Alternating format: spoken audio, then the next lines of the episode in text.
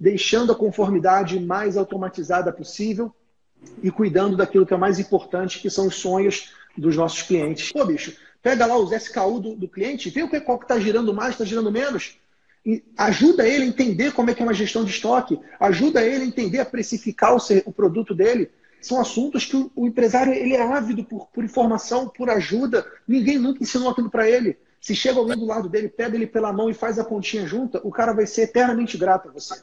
Então, eu acredito muito nessa postura do contador mais próximo do cliente, que ele consiga educar o cliente. Acho que a grande tônica da contabilidade deve ser a educação. Nós somos educadores, porque pela educação customizada, personalizada, a gente transforma aquela vida.